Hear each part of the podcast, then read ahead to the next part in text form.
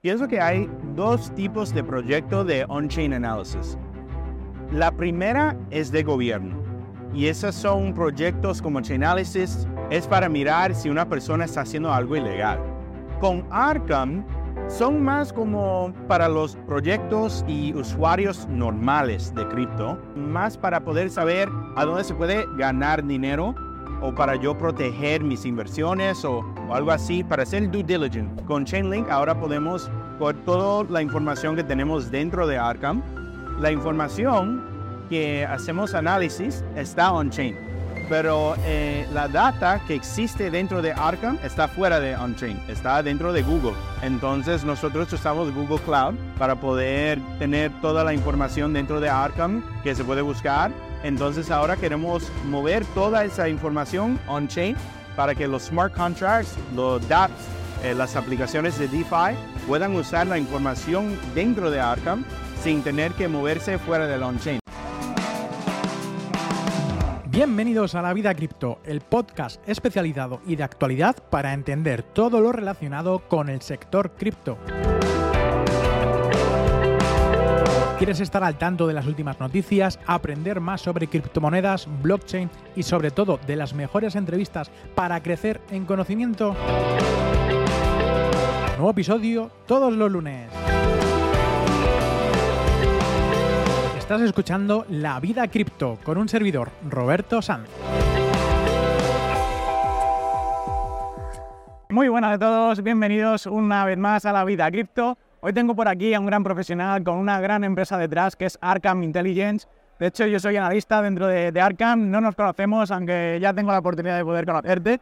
Y para aquellas personas que no te conozcan, eh, Miguel, que es tu nombre principal, dinos un poco qué es lo que haces a día de hoy con Arkham. Sí, claro. Bueno, comencé a la compañía en el 2020. Tenía una visión de que todos los addresses de cripto eh, tienen personas detrás, tienen compañías detrás, no son necesariamente pseudónimos. Entonces, como comencé con Arkham, con el análisis de poder coger cualquier address y poder decir, bueno, ese es el address de Roberto, ese es de Miguel, ese es de Arkham, ese es de Chainlink. Ah, y con esa visión, ahora tenemos una plataforma a donde cualquier persona puede buscar uh, un address y mirar, bueno, este address es de Roberto, o puedo comenzar con tu nombre, puedo poner Roberto y después mirar cuáles son todos tus addresses. Entonces, esa información es muy importante porque te deja hacer un análisis de todo de lo que está pasando on-chain, que es algo muy importante. En, en el mundo de cripto, todo existe on-chain, toda esa data existe on-chain. Entonces, para nosotros, somos la plataforma como que puede ser un Google de toda la información que existe on-chain. Te quería hacer una pregunta. Semana tras semana vas haciendo nuevas actualizaciones. Eh, yo estoy más que encantado y mucha gente también. Y quería decirte, he visto ahora tu ponencia y has dicho que para la semana que viene vienen grandes cosas. Sí. ¿Qué nos puedes adelantar? Porque esto se va a publicar después, así que lo podrías comentar. Sí, claro. Bueno, acabo de anunciar que ahora tenemos un partnership con Chainlink. Uh, entonces, con Chainlink ahora podemos, por toda la información que tenemos dentro de Arkham, la información que hacemos análisis está on-chain. Pero eh, la data que existe dentro de Arkham está fuera de on-chain, está dentro de Google. Entonces nosotros usamos Google Cloud para poder tener toda la información dentro de Arkham que se puede buscar. Entonces ahora queremos mover toda esa información on-chain para que los smart contracts, los dApps, eh, las aplicaciones de DeFi puedan usar la información dentro de Arkham sin tener que moverse fuera del on-chain. Ahora los smart contracts usando Chainlink pueden mirar a la información de Arkham directamente. Entonces imagínate que eres un protocolo de de DeFi o de otro tipo de proyecto y quieres saber, bueno, eh, no quiero que un usuario de North Corea o Rusia o otro lugar pueda usar mi proyecto de DeFi porque es ilegal. Por ejemplo, esas personas ahora pueden usar diferentes addresses. Pueden decir, bueno, eh, ahora tengo este Ethereum address, pero ya me conocen. Voy a crear otro address de, de Ethereum y ahí voy a poder usar el protocolo. Entonces ahora usando Arkham y con, con Chainlink, ahora se puede ver, bueno, no quiero que Roberto use mi proyecto, no importa el address que, tenga, no importa si es un address de Bitcoin, de Ethereum, eh, de Tether, de qué sé yo. Bueno, no importa. Sí. Ahora se puede poner dentro del smart contract que no quieres que una, una persona, un proyecto, otro tipo de, de aplicación pueda usar eh, tu, tu protocolo. Sí. Entonces, ahora lo vamos a anunciar públicamente dentro de una, de una semana. eh, pero obvio, ahora que A partir del día 8 de octubre. Sí, exacto. Ahora que estamos aquí, bueno, ahora todos sus seguidores saben que raro. Te quería preguntar cuál es la diferencia o qué es diferencia del resto de otras plataformas que hacen también análisis de datos en Chain, como Chainalysis, como Dune, eh, como otras muchas otras plataformas. También hay Sí. una muy parecida que es Bubble Maps, que Sí, sí. Va, va con esta nueva metodología de, de- de- de esferas, ¿no? Sí, sí. ¿Qué, con qué os diferencia y qué os hace mejores que frente al resto? Bueno, pienso que todas son diferentes, ¿verdad? Entonces, todos tienen usuarios diferentes, todos tienen diferentes como aplicaciones. Eh, entonces, para comenzar, pienso que hay dos tipos de proyecto de on-chain analysis. La primera es de gobierno. Y esos son proyectos como Chainalysis, eh, Elliptic, eh, CoinFirm, eh, y esos son como, o, o CipherTrace fue otro que, que era muy grande y lo compró Mastercard. Todas esas aplicaciones se enfocan para el gobierno. Es para mirar si una persona está haciendo algo ilegal.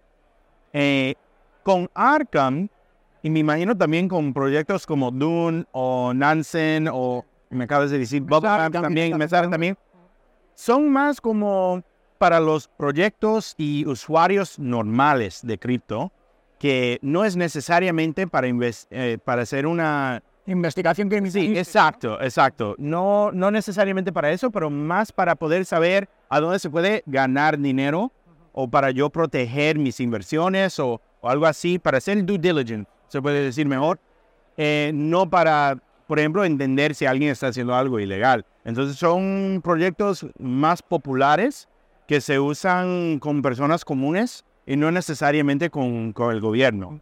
Sí. Te, eh, te quiero preguntar que nos des algún consejo para poder utilizar Arkham. O sea, ¿qué podemos utilizar o qué es, cuáles son los tres tips principales que una persona que está en retail, ¿no? Al fin y al cabo, puede utilizar Arkham? ¿Para qué lo puede utilizar y cómo utilizarlo?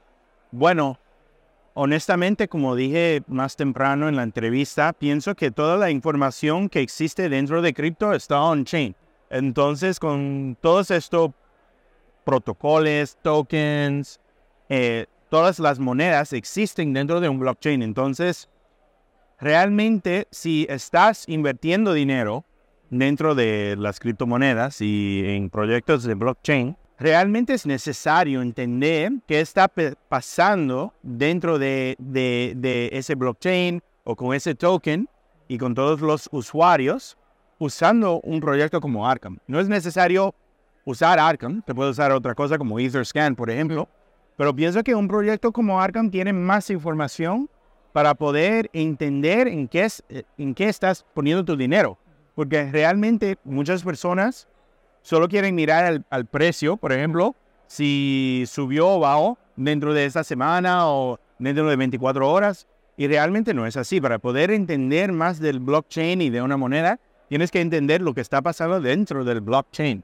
Eh, si no, no, no entiendes nada, porque Sí. toda el data está dentro de ahí. Algunas veces puede ser que hay muchas personas usando un token, ah, usando un blockchain, y el precio está bajando.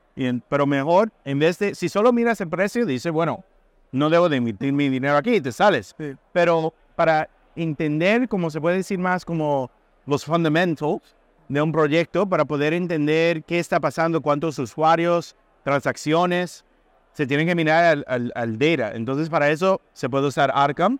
Entonces, mi consejo sería que una persona vaya y pueda entender lo que es blockchain data, que se metan en YouTube, por ejemplo, y pueden entender más cómo hacer el análisis de on-chain, no solamente mirando el precio de un proyecto, y después poniéndose cómodo, entendiendo cuáles son lo- lo- las señales de, de un proyecto que, que está haciendo muy bien y un proyecto que está haciendo mal, eh, dependiendo de cómo se ve on-chain. Mm. Ese sería mi consejo. Después, Otra pregunta interesante es el hecho de que Arkham es gratuito.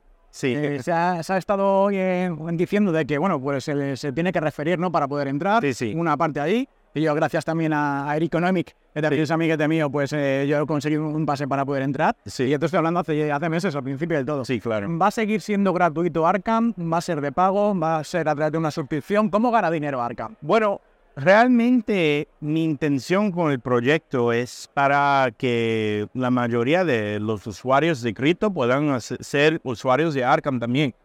Me gustaría hacer, como, como dije más temprano en la entrevista, algo más similar a un Google para on-chain data, que obviamente eh, también es gratis. Sí. Entonces, ah, si quieres usuarios, es mejor que muchas personas lo, lo puedan usar. Eh, por ahora sigue gratis. Eh, tenemos algunos clientes eh, como más, eh, co- como compañías, por ejemplo, no usuarios normales, que usan Arkham en una manera muy profesional, con, con, o sea, muchos científicos y diferentes personas que lo usan para, por ejemplo, si estás manejando un billón de dólares, ah, ahora estamos hablando de un nivel mucho más alto. Sí. Entonces, así es que, por ejemplo, nos mantenemos ahora. Tengo planeado seguir eh, gratis para muchos usuarios y ojalá se pueda mantener así. Genial, bueno, darte las gracias por esta entrevista, es un placer. Y la- una pregunta que siempre hago a todos los entrevistados que hay aquí en el podcast es, ¿cómo empezaste tú a, a entrar dentro del sector blockchain y el, el sector cripto? ¿Cómo Wow. fue tu, tu- tu primera etapa, esa transición? Sí, sí. Bueno, comencé en el 2016 eh, cuando me mudé a San Francisco, el, el Silicon Valley, y sabía que quería comenzar un, un proyecto. No sabía que, que quería comenzar algo en blockchain, pero sí sabía que quería ser empresario y comenzar un negocio. Bueno, eh, por ahí me encontré con alguien que me estaba hablando mucho de, de, de cripto y de blockchain y de Bitcoin. Y ahí vi que, bueno, el problema con Bitcoin, que también no es problema, es- está bueno también, el precio se, se mueve mucho. Muy volátil. O sea, sí. Entonces, para, para mí, yo pensé en crear un stablecoin que comencé en el 2017, que se llama Reserve, que es para países con inflación muy alta.